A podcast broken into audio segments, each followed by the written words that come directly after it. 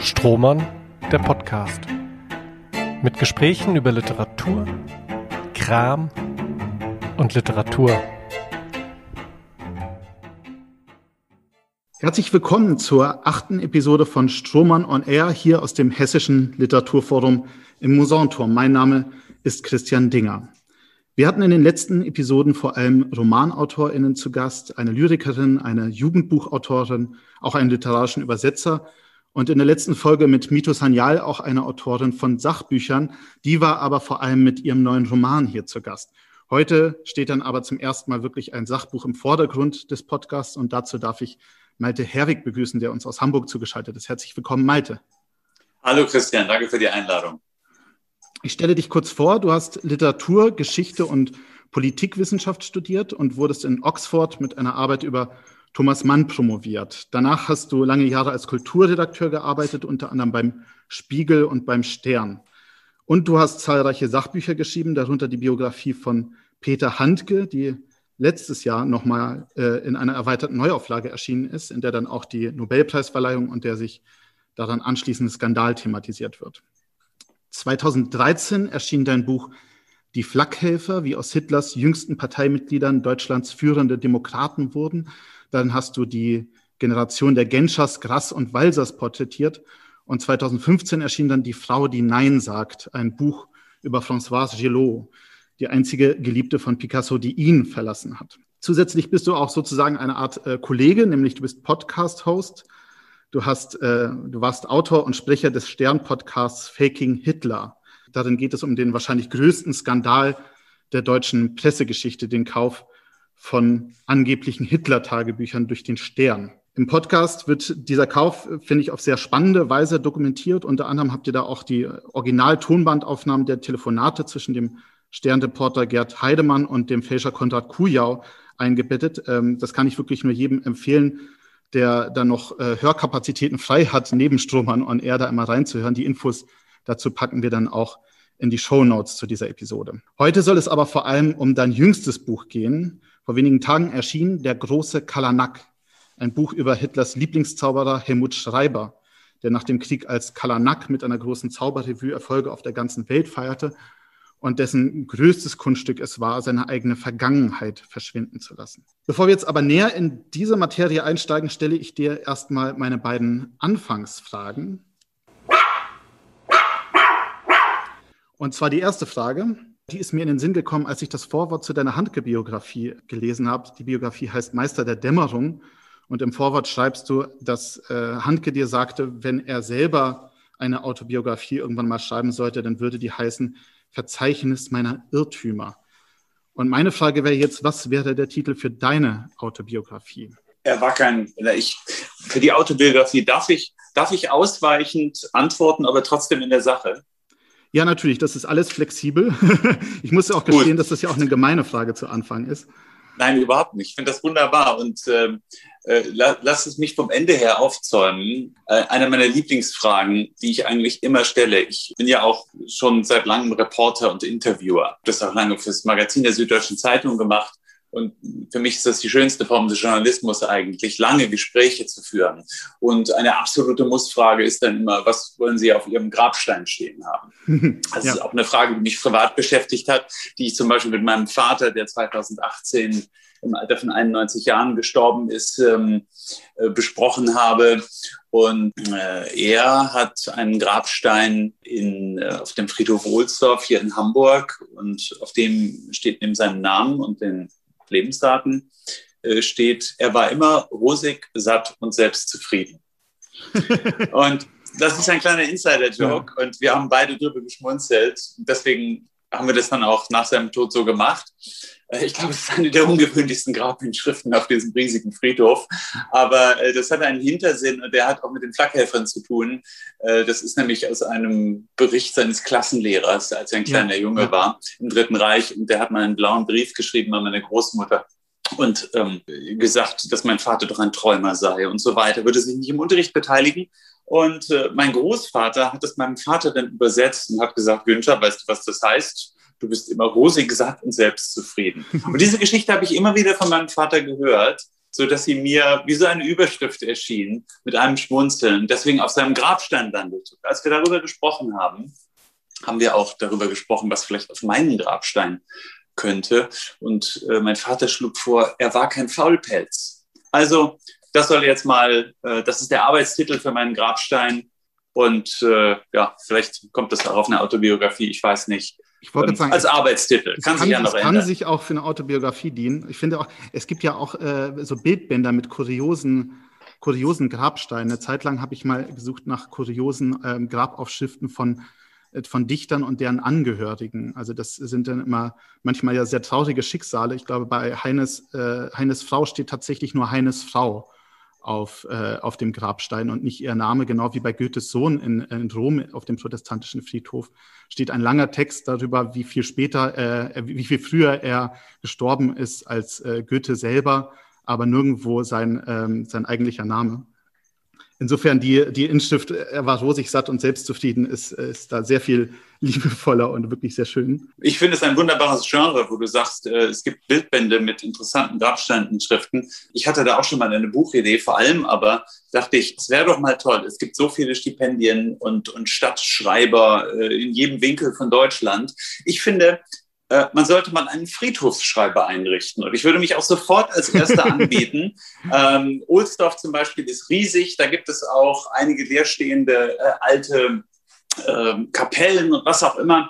Also ich wäre sofort bereit, Stadtschreiber des Friedhofs von, oder Friedhofsschreiber von Ohlsdorf zu werden, denn man muss nur einfach mal eine Stunde über so einen großen Friedhof gehen und man sieht so viele interessante Geschichten. Ich sammle die auch in aller Welt. Ich gehe immer, wenn ich irgendwo hinreise, auf einen Friedhof und schaue mir die Geschichten an, die da auf den Grabsteinen stehen. Es ist wirklich faszinierend und ein, ein endloser Steinbruch, ein Grabsteinbruch gewissermaßen für, für Erzähler. Das finde ich eine sehr schöne Idee. Wir werden das als ähm, in unserer Rolle als Kulturfunktionäre mal versuchen voranzutreiben, dass auch Friedhofsschreiber installiert werden.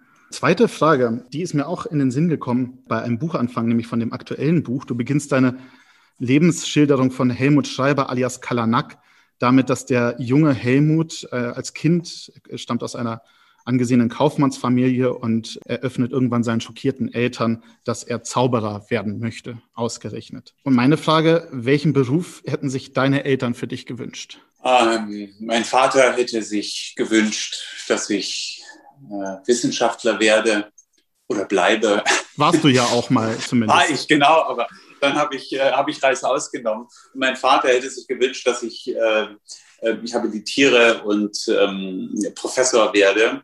Denn das war immer so ein Ideal von ihm, das Ideal der Wissenschaftlichkeit und das, äh, das Grundlagenforschen.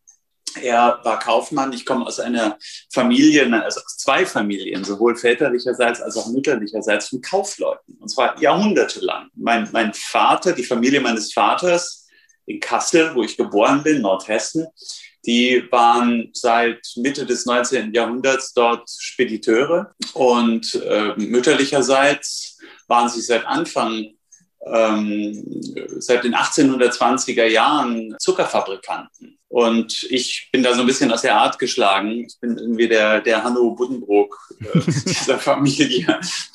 nur, nur bin ich zum Glück schon älter geworden und nicht beim, äh, äh, ja. beim Wagner-Klavierspielen untergegangen. Aber äh, mein Vater hätte sich, ich glaube, er wollte auch schon ausbrechen aus dieser, dieser merkantilen Atmosphäre des, des Geschäftlichen äh, hat es aber nicht gemacht. Er hat es dann nur in seiner Freizeit und im Alter gemacht, dadurch, dass er andere Liebhabereien gepflegt hat. Ich habe es von Anfang an gemacht, ganz konsequent und äh, etwas Wunderbares und auch sehr Gutes studiert, aber eben etwas völlig ja, äh, Nutzfreies, nämlich Germanistik. Ich habe das auch nie bereut. Und er hätte sich vielleicht gewünscht, dass ich das dann so weit betreibe, dass ich auch Professor werde. Aber das wollte ich nicht, denn ich wollte raus in die Welt und ich wollte Abenteuer erleben. Das ist eben einfach mein Temperament. Ich glaube, ich wäre kein guter, typischer Professor geworden. Aber vielleicht ein guter, untypischer. Zumindest ja deine Bücher eine gewisse äh, Wissenschaftlichkeit entbehren, die sich ja nicht, wenn ich mir zum Beispiel den Fußnotenapparat jetzt des aktuellen Buchs einmal anschaue, Mit dem Unterschied eben, dass deine Bücher, anders als die von den meisten Professoren, tatsächlich von mehreren Leuten gelesen und auch verstanden werden. Ja, das würde mich natürlich freuen, wenn das so ist. Ich, ähm, ich wollte nie Bücher für Buchhalter schreiben, sondern für möglichst viele Leser und habe mir eigentlich schon bei meiner Dissertation die Mühe gegeben, sie so zu schreiben, die Dissertation über Thomas Mann, äh, sie so zu schreiben, dass sie auch normale Menschen lesen können. Denn, wie gesagt, Bücher für Buchhalter, das finde ich ja nicht so toll und ich möchte, dass meine Bücher nicht nur gehalten, sondern auch gelesen werden. Literatur. Dann sind wir jetzt schon wunderbar bei deinen Büchern angelangt. Das passt nämlich sehr gut, denn jetzt kommt der Literaturteil, in dem es eben um deine Bücher angeht. Und wenn ich ähm, sie, ich habe sie ja gerade aufgezählt, wenn ich sie mir mal anschaue, dann äh, fällt auf, dass du dich für sehr viele unterschiedliche Themen und Charaktere interessierst. Und bei, genau, bei genauerem Hinsehen würde ich aber sagen, dass es doch gewisse Grundthemen oder Leitmotive gibt, die sich durch mehrere der Bücher ziehen und die jetzt alle in der große Kalanak irgendwie zusammenfinden. Also einmal die Beschäftigung mit dem Nationalsozialismus und vor allem dann dessen Aufarbeitung in der jungen Bundesrepublik, dein Interesse an Hochstaplern, Fälschern und Tricksern jeder Art. Und was jetzt in diesem Buch vermeintlich neu hinzukommt, ist die Zauberkunst oder eben auch nicht. Äh, du hast es ja gerade auch nochmal gesagt, im Buch über Thomas Mann, die Dissertation, der wurde ja auch immer der Zauberer genannt, von seinen Kindern zumindest. Und das war ein Spitzname, der sehr haften blieb. Und auch deine Handgebiografie, der Titel, den habe ich ja gerade schon erwähnt, Meister der Dämmerung, das könnte auch gut der Titel eines Buchs über einen Zauberer sein. Also wenn ich es einmal ganz vereinfacht zuspitze, Nazis, Fälscher, Zauberkünstler, das sind eigentlich deine Themen. Ja, Nepper, Schlepper, Bauernfänger. ähm, ja, das, äh, das ist interessant, äh, dass, dass, du das so siehst, dass es in diesem Buch kulminiert. Und vielleicht tust es das tatsächlich. Zauberkunst, da haben äh, wahrscheinlich die Leute, die äh, Hörerinnen und Hörer dieses Podcasts alle eine Vorstellung, was das ist. Das sind Leute vielleicht in der Fußgängerzone, die sie mal gesehen haben, oder auf der Bühne oder im Fernsehen. Und äh, das im engen Sinne hat mich weniger interessiert, sondern mich hat tatsächlich der Kunstcharakter des Zauberns interessiert. Es gibt ein, ein schönes anderes Wort, das Zauberkünstler auch selber verwenden, Täuschungskünstler. Denn darauf äh, läuft es letztendlich hinaus. Ähm, es gibt verschiedene Verfahren. Eigentlich ist es ein bisschen wie in der Literatur, wie Reich Ranitzky selig immer sagte, äh, es gibt eine begrenzte Anzahl von Themen und die wiederholen sich immer wieder. Und so ist es auch in der Zauberkunst. Äh, es gibt die Grundprinzipien Erscheinen, verschwinden lassen, erscheinen lassen, verschwinden lassen, verwandeln, etwas durchdringen, etwas schweben lassen. Und dann kommen noch Hellsehen oder Gedankenlesen, so ein paar mental-magische Verfahren dazu. Aber diese Grundprinzipien gibt es. Und mich interessierte einfach, wie diese Grundprinzipien in der Zauberkunst, die eine ganz lange Tradition hat, hunderte von Jahren, und ich habe durch die immerhin sieben Jahre, die ich an diesem Buch gearbeitet habe, auch als Außenstehender viel darüber gelernt und einen großen Respekt dafür gewonnen. Mich hat interessiert, wie diese Verfahren, wenn man sie von der Bühne wegnimmt ähm, und äh, im wirklichen Leben gewissermaßen einsetzt. Und das hat Kalanak getan. Ähm, wie diese Verfahren dann wirken. Du hast ihn jetzt schon erwähnt, den großen Kalanak. Vielleicht äh, setzen wir da gleich mal an. Wer war der große Kalanak. Das ist ja wirklich eine Person, die einmal weltberühmt war und die heute aber so gut wie niemand mehr kennt, zumindest niemand, der sich nicht mit der Geschichte der Zauberkunst beschäftigt hat. Äh, wie bist du auf ihn aufmerksam geworden und ähm, ja, und was hat dich an ihm so fasziniert, dass du dich jahrelang mit seiner Lebensgeschichte auseinandergesetzt hast? Ich bin vor zehn Jahren mal äh, aus reiner Neugier äh, auf den äh, magischen Zirkel in Hamburg gestoßen. Das ist eine Organisation, die wurde äh, 1912 gegründet und das ist eine Vereinigung von Zauberkünstlern. Und ich war neugierig, mir war langweilig und ich habe den Vorsitzenden mal angemeldet und habe gefragt, darf ich mal vorbeikommen und zuschauen? Also Journalist ist man ja immer frech und man denkt, man kann, man kann überall hinter die Kulissen schauen. Und er hat gesagt, ja, kommen Sie vorbei. Wir haben ja auch einmal im Monat öffentliche Vorführungen in unserem Zaubertheater Magiculum. Und da bin ich dann hin, fand es ganz wunderbar und unterhaltsam man lässt sich ja auch gerne hinters Licht führen. Es, es, hat ja etwas mit dem, mit dem Staunen zu tun, von dem Goethe schon sagte, der Mensch ist zum Staunen da. Ich kriege das Zitat jetzt nicht genau hin. Aber das Staunen ist ja überhaupt ein, ein menschlicher Urinstinkt, könnte man fast sagen. Es war ein wunderbarer Abend und in der Pause habe ich dann in der Bar äh, ein Foto an der Wand gesehen. Dachte erst, das sieht so ein bisschen aus wie Heinz Erhardt, kenne ich nicht. Wurde neugierig. Und dann wurde mir sofort erklärt, äh, das ist der große Kadanak. Ich habe noch nie gehört, diesen Namen. War mir überhaupt kein Begriff.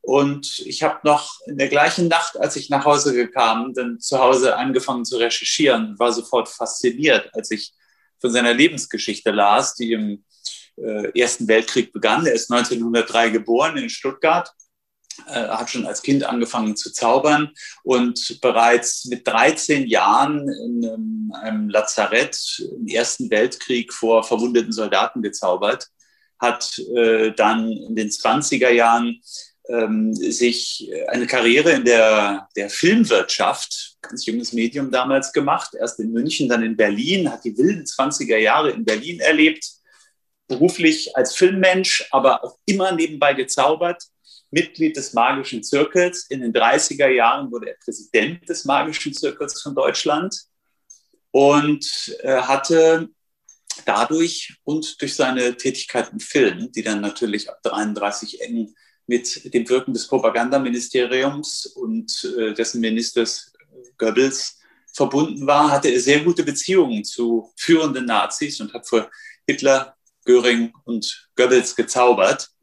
Damit war nach 45 Schluss. Er bekam Berufsverbot und hat dann sein Hobby zum Beruf gemacht und wurde in den 50er Jahren der berühmteste Zauberkünstler der Welt. Also vergleichbar wie, wie David Copperfield oder Siegfried und Roy.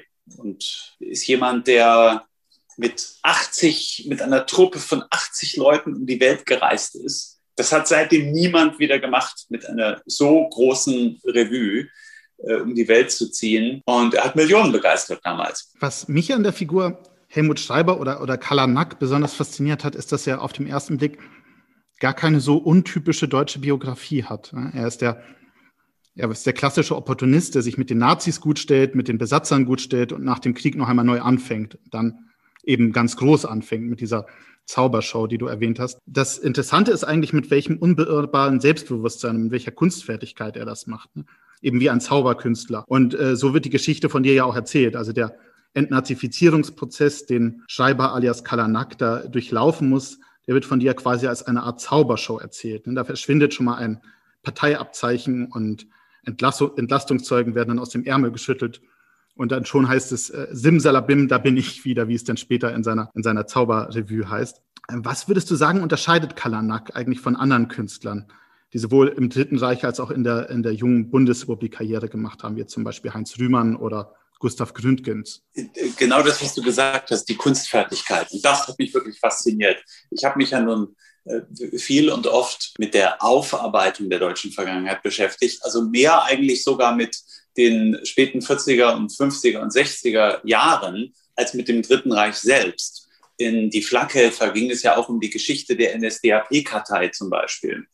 Und mich interessierte damals, wieso es heute noch so schwer ist, zuzugeben, dass man als 17-Jähriger in die NSDAP eingetreten ist. Die Namen, die du schon erwähnt hast, Walser, Wellershoff, Genscher, die haben das alle getan. Und das ist auch aktenkundig. Es gibt die Mitgliedskarten, äh, die befinden sich im Archiv. Aber keiner von ihnen konnte oder wollte sich daran erinnern. Und das hat mich interessiert, dieser, dieser Diskurs. Woran liegt das? Ist das tatsächlich eine Frage der Erinnerung? Ist das überlagert?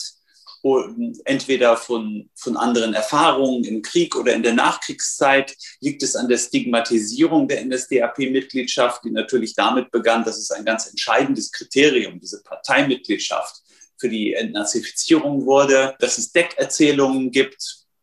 Und das hat mich immer fasziniert und ich wollte mir mal jemanden anschauen, der sich selber mit wirklich allen künstlerischen Mitteln und Raffinessen durch diese Entnazifizierung geschmuggelt hat gezaubert hat quasi. Und ich konnte aus dem Vollen schöpfen. Es gibt Verhörprotokolle von der Spruchkammer, von den Alliierten. Ähm, ich habe den Nachlass gefunden das war also wirklich reiches Material, so dass ich mir nichts ausdenken musste. Ich konnte als Sachbuchautor aus dem Vollen schöpfen. Und das Wichtige war eben, aber das nicht nur trocken zu schildern, sondern zu zeigen, wie diese Erzählung damals funktioniert hat. Deutschland musste ja für sich nach dem Ende des Dritten Reichs, mussten die Deutschen für sich eine neue Erzählung finden auf gesellschaftlicher, politischer mhm. Ebene, auf wirtschaftlicher Ebene natürlich. Und äh, das ist eines der faszinierendsten Themen, finde ich, als Historiker, aber auch als Schriftsteller, sich anzuschauen, wie diese Erzählungen entstanden sind. Und Kadernack hat eben, er hat es sehr gut verstanden, Anschein zu erwecken, eben mit den Mitteln der Zauberkunst, die einzusetzen. NSDAP-Abzeichen zum Beispiel, die waren auf den Fotos, die so ganz deutlich zu erkennen. Da hat er gesagt, ja, das, das ist das Abzeichen des magischen Zirkels, das ist doch kein Parteiabzeichen und überhaupt und so weiter. Und ich zeige das im Buch eben äh, besser, als ich das jetzt auswendig erzählen könnte, zeige ich das ganz genau nach, aber ich wollte es eben erzählen, weil es auch eine Erzählung ist. Es ist eine Inszenierung dieses Kalenders. Vielleicht nur ein kleines Beispiel, das hat ausnahmsweise nichts mit der Entnazifizierung zu tun, sondern mit etwas so Fundamentalem wie einem Geburtsdatum. Etwas Wichtigeres gibt es ja kaum in einer Biografie. Und Kasadak ist 1903 geboren, also vielmehr Helmut Schreiber, was sein bürgerlicher Name war. Und es gab in den 30er Jahren ein bisschen Verwirrung, sogar in Zauberkreisen, wie alt er denn nun eigentlich sei.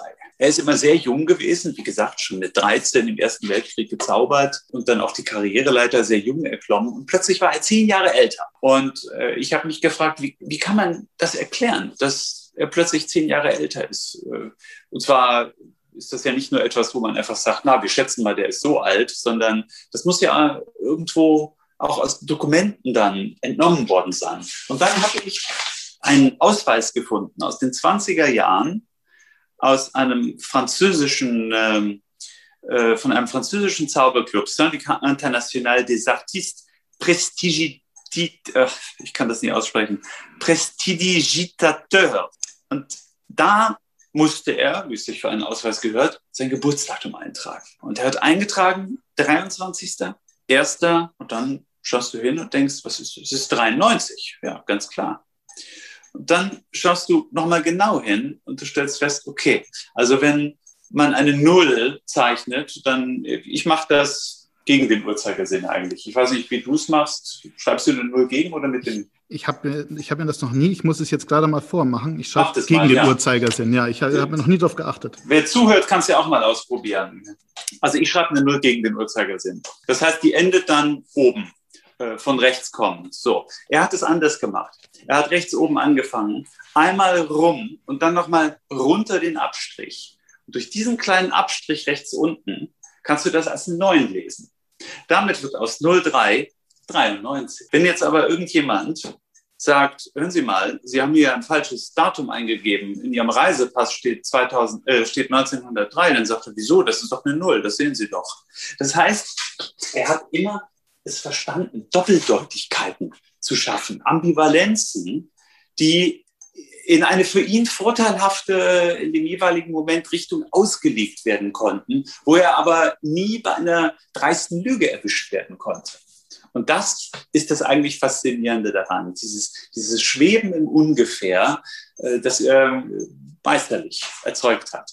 Das erinnert mich ein bisschen an das Beispiel also einer auch vielleicht äh, äh, eher harmloses Täuschungsmanöver von äh, Kalanak, nämlich der falsche Doktortitel, der ja auch eine, auf eine ganz ähnliche Art und Weise wie dieses falsche Datum immer gezeigt wurde, nämlich indem er erstens, wie du schreibst, äh, die Leute einfach nicht korrigiert haben, wenn sie ihn mit Herrn Doktor abgesprochen, äh, angesprochen haben, obwohl er Studienabbrecher war. Und äh, sich zur Angewöhnung gemacht, äh, zur Angewohnheit gemacht hat, wenn er unterschreibt, dass Direktor, er war ja Direktor einer Zauberrevue, mit D-I-R, mit kleinem I zwar zwischen dem D und dem R. Und so hat es ja bis zu seinem Totenschein sich dieser Doktor überlebt. Und das hat er eben ganz anders gemacht als zum Beispiel ein Karl May, der ja auch ein großer Täuscher und vielleicht noch viel mehr notorischer Lügner als Schreiber war, der ähm, mit Gerichtsprozessen äh, bis zu seinem Lebensende versucht hat, diesen nachweislich nicht existierenden Doktortitel aufrechtzuerhalten. Das, ähm, das finde ich schon auch sehr sprechend für den, für den Charakter von Helmut Schreiber. Das ist eben äh, eine gewisse, das hat eine gewisse Eleganz. weil du nicht, nicht erwischt werden kannst. Du kannst dich immer rausreden. Und du lässt im Grunde genommen, und das ist das entscheidende Moment, äh, du lässt die anderen, das Publikum, dein Gegenüber die Täuschung vollziehen oder mhm, vollenden, mhm, muss man sagen. Ja, du bist es nicht selbst, sondern du machst quasi ein Angebot und du arbeitest dann mit den mit der Erwartungshaltung des Gegenüber, des Publikums ja auch, nicht wahr?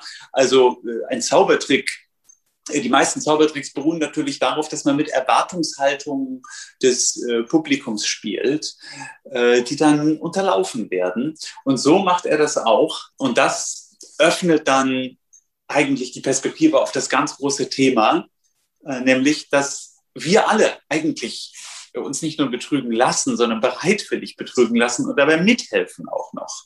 Das ist ein Thema, das zum Beispiel, äh, du sprachst schon Thomas Mann, äh, bei Felix Krull, Mundus Vulticipi, die Welt will betrogen werden. Mhm. Das ist eigentlich bei allen Hochstaplergeschichten das Thema. Keinen dieser Hochstapler oder Hochstaplerinnen würde es geben, wenn die Gesellschaft nicht bereit gewesen wäre, sich täuschen zu lassen und wir finden es auch äh, in den politischen Ereignissen der letzten Jahre ja durchaus wieder. Wir sprachen ja eben schon über Schreibers Entnazifizierung. Und wo es eine Entnazifizierung gibt, da gab es vorher eine Gleichschaltung. Und die betraf ja, wie wir alle wissen, alle Teile der Gesellschaft, eben auch die Zauberkunst. Helmut Schreiber war 1933 schon Präsident des sogenannten Magischen Zirkels, also ein Verband von Amateurzauberern, wie es Schreiber damals auch noch war, in dem aber auch Profizauberer organisiert waren.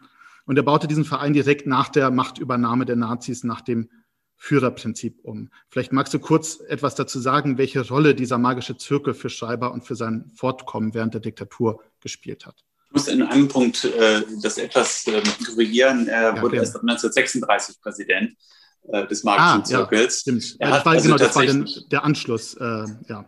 Genau. Ja, genau. Das äh, war das jetzt äh, aus der, den, den Feinheiten der NS-Bürokratie zu erklären, würden wir uns alle wahrscheinlich langweilen. Man kann es im Buch nachlesen, wenn man will. Aber es ging letztendlich um die Überführung äh, dieses ja, privaten Vereins in, in einen Teil der Nazi-Organisation, die einfach äh, landesweit natürlich im Rahmen der Gleichschaltung überall stattfand. Also du konntest dich entweder auflösen oder du hast mitgemacht. Und er hat mitgemacht und er hat es effizient organisiert. Er hat das nicht aus ideologischen Gründen getan, denke ich, sondern er war Karrierist, Opportunist und das Wichtigste war ihm immer die Zauberkunst. Es ging ihm darum, die Rolle der Zauberkünstler, und zwar der unter ihm organisierten Zauberkünstler, in seinem oder was er als seinen magischen Zirkel betrachtete, diese Rolle zu stärken und auszubauen. Es war also eine Art Macht Basis für ihn auch. Und er hat es äh, verstanden, glaube ich, in, in, der Diktatur recht gute Konditionen für die Zauberer im Dritten Reich herauszuholen. Das erforderte natürlich viele Zugeständnisse an die Machthaber. Und zwar zum Beispiel, äh, es ging los mit, ja, mit diesen etwas prüden Moralvorstellungen der Nazis. Äh, es war zum Beispiel verboten, äh, mit Büstenhaltern oder Miedern äh, auf der Bühne zu hantieren. Ne? 20er mhm. Jahren natürlich gang und gäbe. Und übrigens auch in den 50ern wieder. Ja. Kalanak hat ja, in den späten 40ern schon bei seinen ersten Auftritten hatte er sehr frivole Sachen drin, also wieder 180 Grad rumgedreht. Aber im Dritten Reich war es nicht gewünscht. Das macht der Deutsche nicht und die deutsche Frau. Und ähm, es war äh, interessant ist auch, eine ganz alte Debatte ist zum Beispiel das Erklärverbot. Ich meine, mhm. selbst du und ich als Laien wissen, dass man Zaubertricks nicht verraten darf. Ja? Das ist ein Ehrenkodex. Klar, den gab es schon immer. Aber äh, Nazi-Deutschland war das einzige Land in der Welt, wo das sogar gesetzlich verboten war dank Helmut Schreiber, der das äh, über Goebbels erwirkt hatte. Und so hat er es geschafft, da eben Sonderkonditionen rauszuholen und äh, alles gut zu arrangieren für die Zauberkünstler. Im Gegenzug haben die zum Beispiel bei der Truppenbetreuung mitgemacht. Das ist kein deutscher Sonderfall. Auch Amerikaner und Engländer haben Zauberkünstler äh, äh zur Truppenunterhaltung in alle Welt geschickt. Und äh, das war eben auch bei der Wehrmacht der Fall. Er ist selbst mit Albert Speer zum Beispiel in den Polarkreis gereist äh, und hat viele, viele seiner Zauberkünstler so was generalstabsmäßig dann äh, zur Unterhaltung an die Front geschickt. Neben dem Erklärverbot, das du gerade erwähnt hast, ähm, hat sich ja Scheiber als Präsident des magischen Zirkels auch noch einer anderen Aufgabe gewidmet oder, und auch andere Zauberer, nämlich die Bekämpfung der Spiritisten. Die Spiritismusbewegung war ja Anfang des 20. Jahrhunderts sehr stark, also im 1900 natürlich sehr stark, aber auch in den Jahrzehnten danach noch. Und traf man sich zu Seancen und Geisterbeschwörung und verwendete dabei ja auch ganz ähnliche Tricks wie die Varieté-Zauberer. Aber trotzdem waren diese Leute, Schreiber und anderen Zauberern ein Dorn im Auge. Ein, ein richtiger Zauberkünstler verrät seine Tricks zwar nie, aber er gibt auch nicht vor, übersinnliche Kräfte zu haben. Das war die Position. Also es ist ein Illusionist, kein Geisterbeschwörer. Und ich habe mich gefragt, könnte man vielleicht sagen, die Zauberkunst und der Spiritismus verhalten sich so zueinander wie die Fiktion zur Lüge? Ah, das, da muss ich jetzt mal drüber nachdenken. Solche Vergleiche sind ja immer gefährlich. die Zauberkunst und der Spiritismus wie die Fiktion zur Lüge. Ja, also äh, wenn du es, wenn du sagst, genau, die Fiktion ist ein Spiel, ein Spiel, das aber ein, ein Einvernehmen äh, und ein, ein Verständnis, dass es sich um ein Spiel handelt, auf Seiten der Leser, Leserinnen ja. und Leser, äh, bedeutet, dann kann man das in der Tat ganz gut vergleichen. Ja, Im Prinzip gibt der, der Zauberkünstler mit dem Publikum so etwas wie einen Fiktionspakt, wie das, äh, wie das ja im, im Germanistik-Seminaren immer heißt. Ein. Ja. Also, dass der, ähm, der, der Zauberer sagt, ja, ich lüge euch an, aber glaubt mir jetzt für diesen Moment. Ich, ich behaupte nicht, die Wahrheit zu sagen, aber äh, letzten Endes ähm, findet das trotzdem alles unter so einem, äh, ihr so müsst trotzdem erstaunt sein oder ihr seid ja auch erstaunt. Ihr wollt ja, also es ist eben das, vielleicht wovon du gesprochen hast, man will betrogen werden und das ist vielleicht das, wo Literatur und Zauberkunst äh, sich äh, einfach sehr ähnlich sind. Ja, es ist dieser Fakt, des Suspension of Disbelief. Ähm, dass man einfach äh, sich sagt, okay, jetzt will ich mal, jetzt will ich einfach mal staunen. Ich weiß, das sind nur Tricks, aber trotzdem, verdammt nochmal, ich weiß nicht, wie, wie macht er das oder wie macht die das? Äh, ein, ein Zauberkünstler ist äh, letztendlich ein Darsteller, der, also ein Schauspieler, der einen Zauberer darstellt. Mhm. Und damit das überzeugt, das Publikum erwartet natürlich, dass ein Zauberer das Unmögliche möglich macht. Und um sein Publikum zu überwältigen, muss der Zauberkünstler als Darsteller eines Zauberers eben so unmöglich wie möglich es vorführen auf der Bühne. Und dann funktioniert dieser Pakt. Und ich finde auch, dass selbst wenn du insgeheim weißt, ja klar, der kann nicht zaubern, der kann nicht wirklich jemanden da schweben lassen, weil du es dir nicht erklären kannst, ist es faszinierend. Und das beruht zumeist auf Sinnestäuschung. Ablenkung ist ganz wichtig. Und deswegen bringt es auch gar nicht zu wissen, wie irgendein Trick funktioniert. Ein Trick ist nur ein ganz kleiner Bestandteil eines äh, Zauberkunststückes. Äh, die psychologischen Effekte und die die psychologischen Mechanismen und die, die Kunst der Darstellung, die Persönlichkeit sind eigentlich viel, viel wichtiger. Da du gerade gesagt hast, dass, dass man bei Vergleichen immer vorsichtig sein muss, möchte ich es jetzt noch ein bisschen weiter zuspitzen und dich fragen, ist Kalanak der Thomas Mann oder der Konrad Kujau der Zauberkunst? oh je, ich weiß nicht, vielleicht der Bertolt Brecht?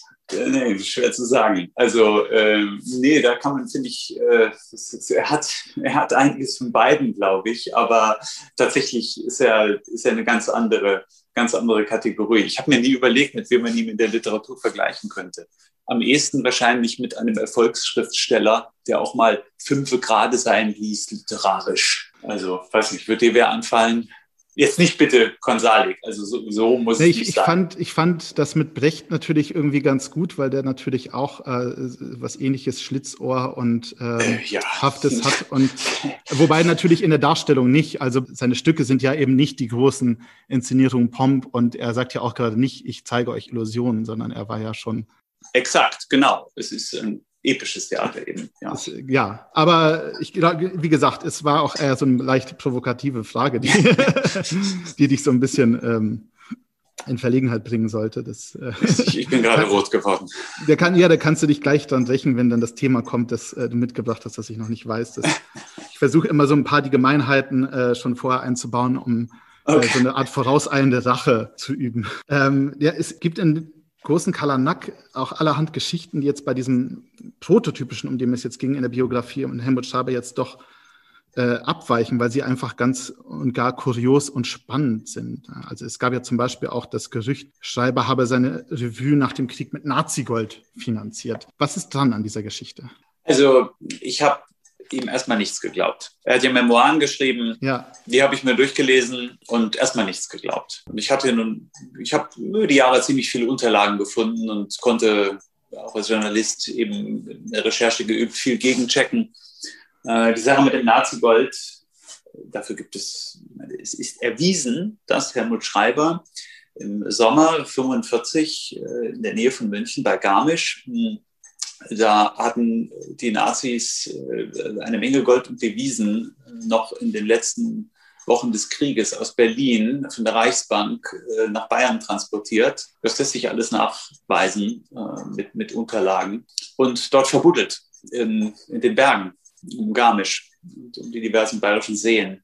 Und Schreiber kannte sich ganz gut aus in der Gegend, aber vor allem wurde er angesprochen von SS-Führern, die äh, freies Geleit suchten und äh, im Gegenzug dafür einige dieser Verstecke verraten wollten an die äh, US-Armee, die eingerückt war und München besetzt hatte. Und Schreiber hat sich als Vermittler angeboten. Das konnte er eben. Er war, er, hat, er war wirklich gut darin zu reden, Leute zu charmieren. Ist ja klar. So eine Schauspieler-Darsteller-Persönlichkeit, larger than life. Und das hat er dann auch gemacht und tatsächlich war er dabei, als mehrere Säcke voll äh, Devisen im Wert von zig Millionen US-Dollar äh, an die US-Armee übergeben wurden. Er hat sich selber im Gegenzug dafür auch von dem äh, beteiligten äh, Major äh, Allgeier der US-Armee ein ein schönes Zeugnis ausstellen lassen, dass er dem Besatzer doch sehr geholfen habe und, und jede Unterstützung verdiene. Hat ihm allein nichts genützt, denn dann kam doch relativ schnell von anderer Seite raus, was er für eine Vorgeschichte hatte und wie eng er zumindest nach außen hin ähm, mit diesen führenden Nazis war. Und dann ist er schließlich doch, trotz dieser Nazi-Gold-Geschichte, äh, ist er nach Hamburg geflohen. Ja, und ebenso erwiesen ist, dass nie dieser komplette Gold- und Devisenschatz äh, an die Amerikaner übergeben wurde. Dafür gibt es nur diverse mögliche Erklärungen. Es ist durchaus möglich, dass amerikanische Soldaten da was abgezweigt haben. Es wurden sogar einige dabei erwischt. Aber auch Schreiber stand immer im Verdacht, die Amerikaner haben noch äh, in den 50er Jahren Geheimagenten äh, hinterhergeschickt bei seinen Revue-Auftritten, die sich ins Publikum setzten und dann hinterher als vermeintliche Fans in seine Garderobe kamen, um ein bisschen sich zu unterhalten und mal auszuloten, wie das denn wohl ist. Also aus Sicht der Amerikaner durchaus möglich. Mhm. Ich konnte es ihm nicht nachweisen, aber ich habe dann ganz am Ende noch seine jüngere Tochter aufgefunden und da äh, gab es doch immerhin, sie hatte noch Unterlagen, Kontounterlagen. Äh, die habe ich am Ende erwähnt im Buch und jetzt können sich Schatzsucher gerne mit diesen Informationen äh, auf, den, auf die Suche machen. Weil du die Tochter erwähnt hast, es ist auch eine Kuriosität, dass Schreiber zwei Töchter von zwei verschiedenen Frauen hatte und beide Brigitte genannt hat. Ähm, du hast, glaube ich, mal in einem anderen Interview gesagt, als du gefragt hast, warum du keinen Roman geschrieben hast. Und hast gesagt, wenn du das in einen Roman geschrieben hättest, hätte dir niemand geglaubt. Also diese Geschichte ist eigentlich zu unglaubwürdig, um wirklich Fiktion zu sein. Das fand ich sehr, sehr treffend. Ja, jemand hat zwei Töchter und sie haben beide den gleichen Namen. Das ist schon verrückt. Sie sind im Abstand von äh, ungefähr 20 Jahren geboren. Die eine unehelich in München während der Faschingszeit gezeugt. Die Tochter mit der Tochter einer wichtigen Münchner industriellen Familie. Und daran scheiterte es dann wohl auch, dass die Eltern sagten, hier so, ist Zauberkünstler, das guckt überhaupt nicht in Frage, dass du so einen heiratest. Mm, und dann 20 Jahre später, 1943, die zweite die dann auch wieder Brigitte genannt hat. Ist schon kurios. Ich glaube, das sagt mehr über ihn aus, als dass er vor Hitler gezaubert hat. Damit sind wir eigentlich auch schon fertig mit unserem Literaturteil. Ich würde dir jetzt zwei Zwischenfragen stellen und dann kommen wir zu dem Thema, was du mitgebracht hast und über das ich noch nicht informiert bin. Erste Zwischenfrage ist, welchen Roman musstest du mehrfach lesen, um das Gefühl zu haben, ihn verstanden zu haben? Den Zauberberg. Ich, mu ich muss jetzt was gestehen, als, äh, ja. also eine Schande als, als, als promovierter Germanist. Äh, ich habe den Zauberberg nie gelesen. Das ehrt dich, dass du das. Geht das Geständnis noch weiter? Sorry. Nee, also ja, es geht noch, also es, ich, ich äh, ähm, aber nee, im Prinzip geht es nicht Hamlet, weiter. Es ist eigentlich äh, im Prinzip. Nee, nee, nee, nee, das, das habe ich alles. Ich habe, ich weiß gar nicht, ich habe keine wirkliche Thomas Mann-Abneigung, aber irgendwie bin ich nicht so warm geworden mit ihm. Aber trotzdem, der Zauberberg hat mich immer wieder interessiert. Das ist aber so ein Großprojekt, was es immer auf meine Liste geschafft hat, aber nie. Ich habe nicht gewagt, es zu kaufen, weil ich gedacht habe, dann steht das irgendwie wieder so lange ungelesen rum. Den, den Gipfel immer nur aus der Ferne also, Ich habe es nicht aus Überzeugung nicht gelesen, sondern äh, es ist tatsächlich einfach so, das Geständnis geht nicht weiter, aber jetzt äh, weiß es äh, die ganze Welt. ja, ja, also ich kann das, ich konnte dir das sofort beantworten, weil äh, das tatsächlich ein Roman ist, den ich äh, am Anfang meines Germanistikstudiums begonnen habe mit viel Elan ja. und nach 70 Seiten erschöpft aufgegeben habe. Ich habe ihn sogar also äh, fast wütend beiseite gelegt mit dem Gefühl, was ist denn das? Der kommt ja nie zum Punkt. Und es dauerte mehrere Jahre, bis ich dann nach England kam, dass ich äh, Thomas Mann neu entdeckte für mich und plötzlich feststellte, oha, das ist ja, da ist ja unter der Oberfläche was vergraben, was total interessant und spannend ist. Und ich glaube, das ist einfach für Thomas Mann und die Thomas Mann-Rezeption das absolut Entscheidende. Die Leute, die ihn, die Leserinnen und Leser, die ihn ablehnen, was äh, ihr gutes Recht ist. Mhm. Ich glaube, die, die lehnen vor allem die Oberfläche ab. Und ich habe habe mich jahrelang mit Thomas Mann beschäftigt und ich bin ihm richtig unter die Haut, unter die Epidermis gekrochen, auch indem ich die Manuskripte gelesen habe im Thomas Mann Archiv und die Tagebücher und alles. Ich habe äh, dadurch den, den Thomas Mann, der darunter liegt, gesehen und der ist mir dann auch bei der Lektüre deutlich geworden. Und das hat, ist für mich ganz anders. Also beim zweiten Mal habe ich es in einem Rutsch durchgelesen. Äh, das war wunderbar. Aber ich musste es zweimal lesen. Gut hermeneutisch. Das ist auch, also gerade wie die Frage formuliert, das ist, wäre ja auch verwunderlich. Das ist, äh, der Zauberberg ist ja wirklich, gehört, glaube ich, zu der Kategorie Büchern, bei denen ich niemandem glauben würde, dass er oder sie beim letzten, äh, beim ersten, bei der ersten Lektüre vollkommen verstanden hat. Also das ist, ja. das sind ja auch gerade die Qualität der Bücher. Also mir ging es so mit dem, Mann ohne Eigenschaften, wo ich im Studium, das war, äh, habe ich ein Jahr in Wien studiert und viel österreichische Literatur gelesen. Und irgendwann sagte mal jemand zu mir, vielleicht liege ich auf dem Sterbebett und der Mann ohne Eigenschaften liegt ungelesen auf meinem Nachttisch. Und das war für mich so eine erschreckende Vorstellung, weil ich den unbedingt noch lesen wollte, dass ich den dann äh, relativ schnell gelesen habe. Und da gibt es eine schöne Szene, in der es ja diesen, ich weiß nicht, ob du das Buch gelesen, du musst jetzt kein Geständnis ablegen, aber es gibt diesen, für die Hörer sag ich's äh, und die Hörerin, die, es gibt also einen kleinen General, der möchte gerne äh, eine bestimmte Stellung im Kultur, äh, in der Kulturszene einnehmen. Und er hat sich dann irgendwann überlegt, er geht in die äh, Nationalbibliothek und liest äh, jede Woche, äh, jeden Tag ein Buch, ähm, was dort steht. Und irgendwann wird er, das wird ja wahrscheinlich eine Weile dauern, aber irgendwann ist er damit durch.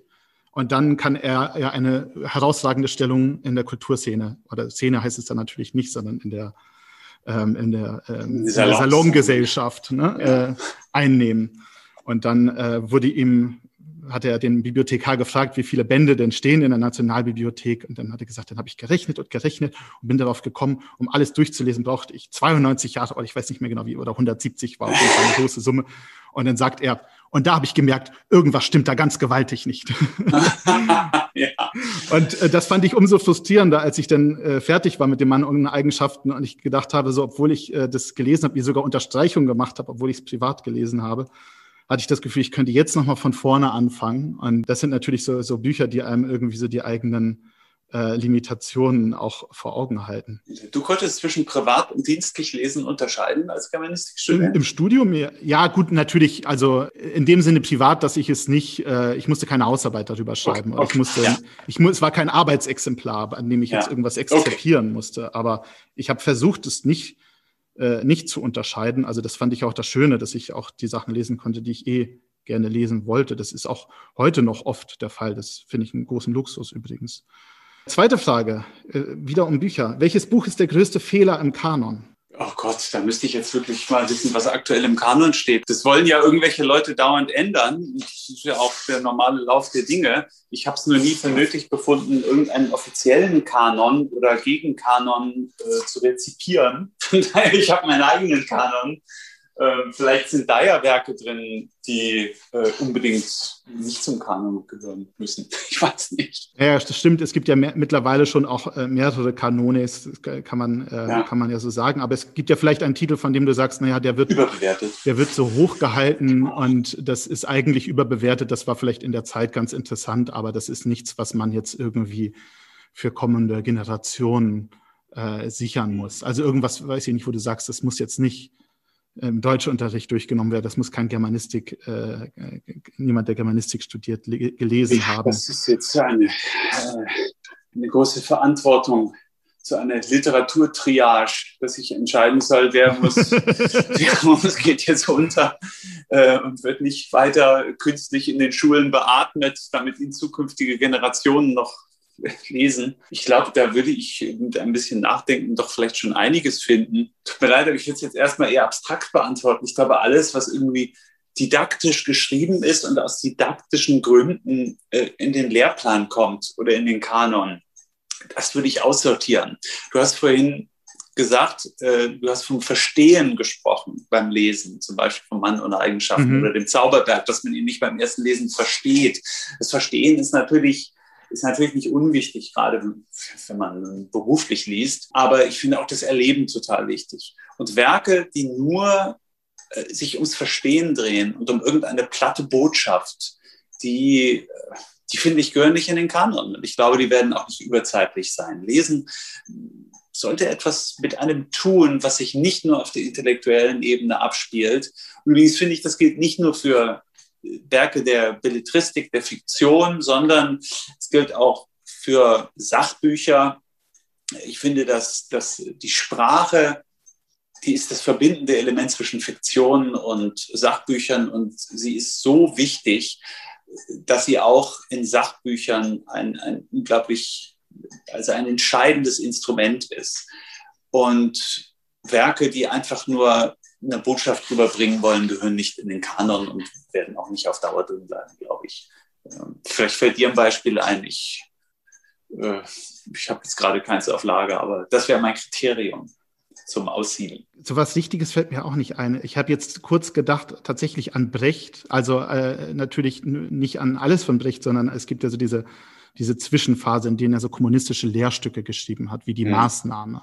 Und ich bin ein, im, im Gegensatz zu, zu Thomas Mann bin ich ein großer Fan von Brecht, aber das Stück ist also werkgeschichtlich natürlich interessant, aber alleine als Stück ganz fürchterlich grässlich, weil es tatsächlich nur darum geht, ein bestimmtes kommunistisches Prinzip in so, mit so ganz einfachen Mitteln äh, lehrbuchmäßig einzuschreiben. Also es ist dann schon wieder interessant, dass er es gemacht hat, weil äh, in, innerhalb von, von Brecht so als Gesamtkunstwerk, aber als das bist du schon als Germanist. Wird auch, ja. glaube ich, kaum gelesen. Also das, das bist bitte? du jetzt als Germanist natürlich, weniger als Leser. Genau, das spreche ich jetzt ja. als Germanist. Aber das ist, gehört ja sicherlich auch nicht zu den Stücken, die in der Schule äh, jetzt äh, gelesen werden. Wahrscheinlich. Ähm, das wäre, glaube ich, auch bedenklich. Ja. Gut, dann ähm, kommen wir jetzt zum zweiten Teil des Gesprächs. Und wie immer darfst du als unser, unser Gast mich mit einem Thema deiner Wahl überraschen. Kram. Ich habe jetzt keinen Vortrag vorbereitet oder so, sondern einfach nur ein, ein Thema, das ich in die Mitte unseres virtuellen Raums stellen würde, und zwar das Thema Bewegung. Bewegung, interessant. Wir hatten Sport und Bewegung war das, äh, das äh, Thema von meinem letzten Podcast mit Raffaela Edelbauer. Ah. Was jetzt auch gar nichts dagegen spricht, äh, darüber nochmal zu sprechen, weil ich äh, kann mir vorstellen, dass es unterschiedliche Akzente durchaus hat. Oder du vielleicht. Sport habe ich auch nicht gedacht. Ja. Ich wollte gerade sagen, oder du vielleicht auch was ganz anderes, äh, ähm, einen ganz anderen Schwerpunkt innerhalb dieses, dieses weiten Begriffs Bewegung setzt. Deswegen würde ich dich als einfach weitersprechen lassen. Ja, äh, ja, gerne. Also Bewegung, das Thema ist einfach, das ist sehr wichtig für mich. Ähm, und zwar eben explizit nicht als Sport. Ich, ich treibe auch Sport, aber ich habe den Begriff Bewegung mir ausgesucht, weil er, weil er sehr sehr allgemein ist und äh, damit auch das, das umschreibt, ähm, was ich mir vorstelle. Also eine gewisse Dynamik, ein, äh, ein Fortbewegen. Für mich ist das vor allem letztes Jahr, besonders in den letzten zwölf Monaten, besonders wichtig geworden. Ich bin schon immer gerne zu Fuß gegangen. Und mhm. als Großstädter kann man das ja auch leicht. Da braucht man ja eigentlich kein Auto. Ich habe zwar trotzdem so ein kleines Stadtauto, so ein uralten Smart, aber den benutze ich alle paar Wochen mal vielleicht noch und weiß eigentlich gar nicht, warum ich den noch brauche. Äh, ich gehe am allerliebsten, also wenn wir über verschiedene Arten der Bewegung sprechen, am allerliebsten gehe ich zu Fuß. Das ist so eine schöne Art des Fortkommens, weil man sich wirklich verlieren kann darin. Man kann die Gedanken schweifen lassen. Das, das geht bei schnelleren Fortbewegungsarten nicht wirklich. Das kannst du nur beim ja, Spazierengehen. Und ich habe äh, im letzten Jahr, diesem Jahr des Lockdowns und der Pandemie, habe ich ja mein Buch zu Ende geschrieben. Das war eine sehr intensive Schreibarbeit, jeden Morgen, jeden Nachmittag. Äh, und Schreiben ist etwas A, sehr Einsames und B, sehr äh, ja, Stationäres. Meine, mhm. Es gibt, glaube ich, nur sehr, sehr wenige, die wirklich in Bewegung schreiben. Handke ist ein Beispiel dafür. Ich habe gerade sein, äh, seine neue Erzählung gelesen, die Dämonengeschichte, Mein Tag äh, im anderen Land, die am nächsten Montag erscheint. Und äh, das hat mir mal wieder gezeigt, er ist wirklich jemand, der, der im Gehen ich meine, er muss natürlich auch anhalten, um sich seine Notizen zu machen. Er hatte immer diese Notizbücher aber dabei und er sitzt dann auch auf Baumstümpfen und schreibt da rein und das fließt dann über in die Erzählung, wenn er zu Hause ist und am Schreibtisch sitzt. Und das bewundere ich. Ich könnte das nicht. Ich muss schon mich an den äh, Schreibtisch setzen, um nicht zu sagen, mich an den Schreibtisch ketten, um äh, Text zustande zu bringen. Äh, aber umso wichtiger ist es, dass ich dann einen Ausgleich habe. Und ich habe teilweise, ich bin fast süchtig geworden nach Spazierengehen letztes Jahr, so dass ich, wir haben ja einen schönen kleinen Park um die Ecke, den Innocentia Park in Hamburg, Harvestehude. Und ich bin da oft dreimal täglich dann, wie, wie nach der Uhr gestellt, raus und habe da mehrere Runden bin ich dann gegangen und habe Musik gehört oder bin einfach nur gegangen. Das war unglaublich wichtig für mich. Du hast immer noch nicht die Nase voll von, äh, vom Spazierengehen, trotz äh, einem Jahr Pandemie. Nee, denn ich glaube, das ist etwas, das wird mich bis am Lebensende begleiten. Und es ist, es ist etwas, was ich früher einfach nicht wahrgenommen habe oder bewusst gemacht habe. Und das sind ja die Segnungen des Älterwerdens, dass einem manche Dinge auf einmal bewusst werden. Und ja klar, der Körper ist nicht mehr so fit wie früher, aber dafür, äh, durch diese Bewusstseinswerdung, äh, werden die Sachen umso schöner und intensiver. Und mir ist erst letztes Jahr wirklich äh, bewusst geworden, wie wichtig dieses Gehen für mich ist. Deswegen bin ich auch froh, dass es nie eine wirkliche Ausgangssperre gab.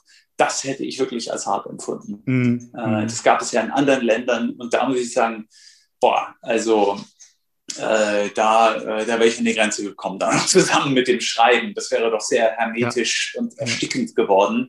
Und das Gehen ist genau das Gegenteil. Vielleicht hat mich dabei auch äh, eben das, äh, ja, die Kenntnis von Handkes Werk, aber eben auch von seinem Leben, das ich ja recht intensiv begleite seit nun ja, zwölf Jahren. Ähm, der war da tatsächlich oder ist da ein, ein, ein Vorbild für mich. Äh, querfällt ein, das ist die Marschrichtung.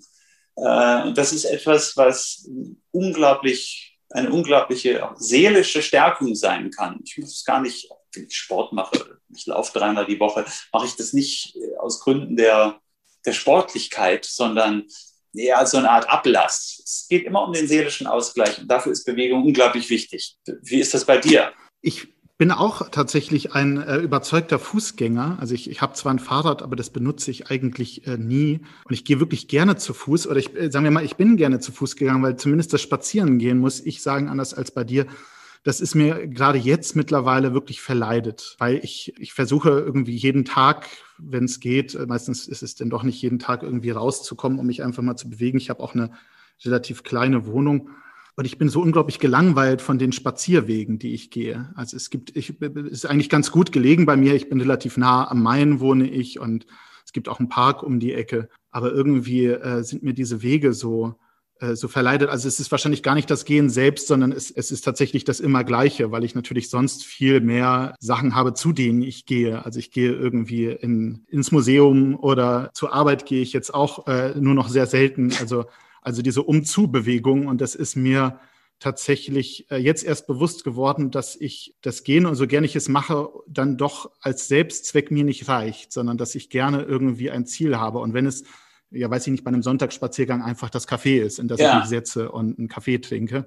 Und dass ich es doch mittlerweile frustrierend finde, dass wenn ich weiß, so ich gehe jetzt vor die Tür und gehe spazieren, dass ich dann wirklich einfach nur eine Runde gehe und wieder an den Ausgangspunkt zurückkomme, ohne dass es da irgendein irgendeine Zwischenstation gibt. Und das finde ich eigentlich sehr schade, weil ich hätte das gerne, ich kann das sehr, sehr gut also auf eine, äh, auf eine geistige Weise sehr gut nachvollziehen, dass da eine große Erfüllung drin liegt, aber im Moment äh, spüre ich die nicht so sehr. Was mir gefällt, ist, dass sich treiben lassen. Und das ist natürlich gerade das Ziellose. Mhm äh, und mal hier einen Haken schlagen mal da spontan irgendwo einbiegen.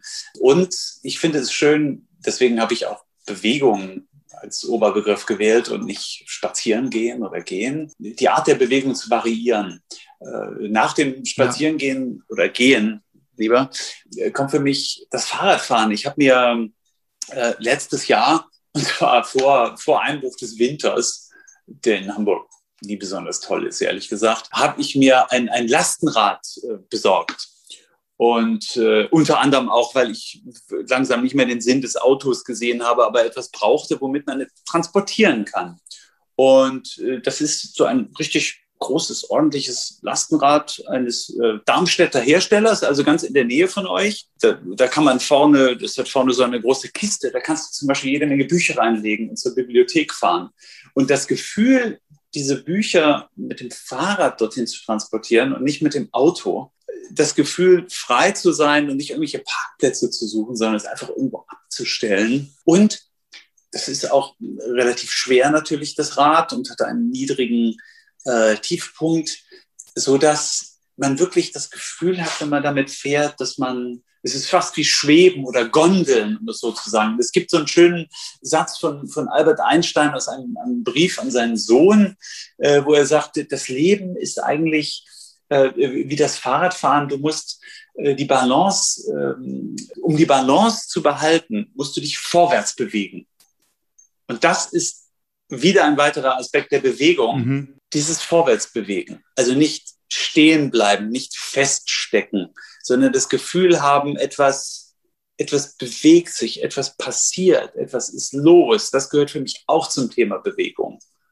Und mit dem Fahrrad habe ich dann natürlich erstens noch einen viel größeren Radius und ich kann auch damit etwas bewegen. Ich habe zum Beispiel den, den, äh, den Weihnachtsbaum, so einen zweieinhalb Meter Baum da drauf geschnallt und es war ein tolles Gefühl, das einfach auf diese Art machen zu können. Ein, ein gewisses Gefühl äh, der, der Selbstwirksamkeit oder der, äh, ja, der Autarkie, die gerade in diesen seltsamen Zeiten mir viel gegeben hat. Als, als Gegenstück gar nicht, sondern als Ergänzung zum, zum Spazierengehen ist mir noch eingefallen, das Flanieren. Das klingt halt immer so ein bisschen, so ein bisschen altertümlich und ein bisschen etepetete, aber was ich damit eigentlich meine, ist halt, äh, dass quasi Spazierengehen ist irgendwie immer so ein bisschen auf Natur oder zumindest irgendwie Park aufs Grüne bezogen. Und was mir wirklich fehlt und was ich ja eigentlich, also wovon mich eigentlich aber auch niemand abhält, ist das äh, Gehen durch die Stadt. Ich weiß nicht, ob das bei dir jetzt äh, vor allem auf ähm, eher auf äh, Natur bezogen ist oder auf so äh, Seen und Parks und so weiter und so fort, weil dieses äh, überzeugte Fußgehen, von dem ich äh, vorhin gesprochen habe, das ist bei mir tatsächlich auch vor allem so auf dieses durch die Stadt gehen bezogen. Also vor allem auch fremde Städte erkunde ich unglaublich gerne zu Fuß. Und äh, da habe ich auch das immer wieder das Gefühl, was du äh, äh, von dem du gesprochen hast, dieses mich treiben lassen und mal gucken, auch gerade jetzt in Städten, die ich nicht kenne, wo ich äh, denke, also okay, jetzt hat man sich von dem touristischen Gebiet entfernt und hier sieht es vielleicht auch gar nicht so interessant aus, deswegen gibt es ja auch keine Touristen. Aber irgendwie schön, wie ich jetzt hierhin verschlagen bin. Jetzt kenne ich irgendwie eine andere Ecke dieser Stadt. Und vielleicht muss ich tatsächlich einfach auch meine Spazierwege ändern und tatsächlich über die Zeit gehen, so hässlich sie auch ist. Aber ähm, mir ist aufgefallen, dass ich ähm, so ein bisschen das Gefühl für die Stadt, in der ich lebe, in der ich ja auch noch nicht allzu lange lebe, verliere. Das klingt ein bisschen merkwürdig. Ich bin mir halt schon bewusst, dass ich in Frankfurt bin, aber dann irgendwie doch nicht so sehr äh, bewusst wie sonst, weil natürlich der Radius einfach sehr viel kleiner ist. Ich habe meine Wohnung, den Arbeitsplatz, den ich zur Not, um Post zu holen oder um diesen Podcast zu machen, auch zu Fuß erreichen kann.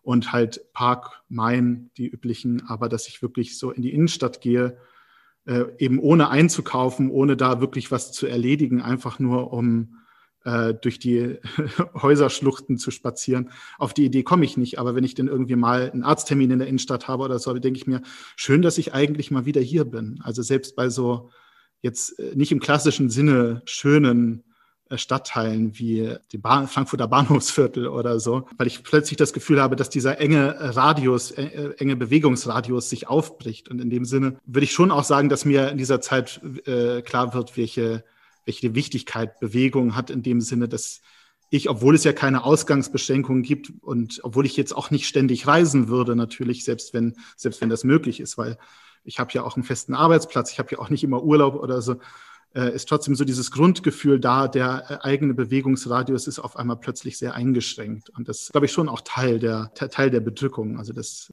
ja, und meine Schönheit ist natürlich immer etwas, das äh, aufbauend sein kann, aber ich finde es auch interessant, eben Dinge aufzusuchen oder auf sich wirken zu lassen, die explizit nicht schön sind. Also du hast die Zeile erwähnt, du findest sie nicht schön, kann ich nachvollziehen. Handke zum Beispiel, der, der geht bewusst irgendwie auf der Landstraße lang am Rand und äh, jetzt bewusst nicht da, wo mhm. es malerisch und touristisch ist.